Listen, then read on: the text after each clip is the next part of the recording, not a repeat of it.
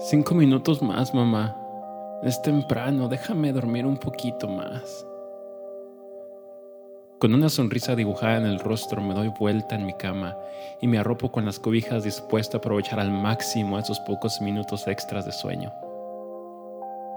Me despierto y me siento en la cama, sobresaltado pensando que ya se me hizo tarde para ir a la escuela. Sin embargo, me siento diferente, más pesado, con menos energía. Mi recámara ya no es la misma. No es hecha de ladrillo color naranja y que tenía una cortina en vez de puerta.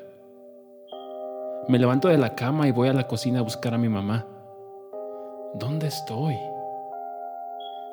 Esta casa es más grande y más diferente que la mía. Mi mamá no está en la cocina. De seguro estará afuera teniendo la ropa para que se seque. Salgo al patio y ni siquiera tendederos hay. Confundido entro al baño. Espera, ¿mi recámara tiene un baño? Me miro en el espejo y no soy yo. Veo a un adulto que incluso se parece un tanto a mi papá. Aún confundido me doy cuenta de lo que pasó. Esos cinco minutos fueron años muchos años. Mi madre ya no está. Descubrí que había fallecido unos cuantos años atrás.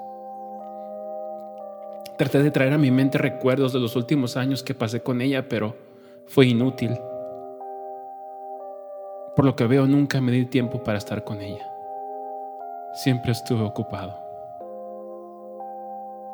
Caí de rodillas junto a mi cama y lloré. Dios, perdóname.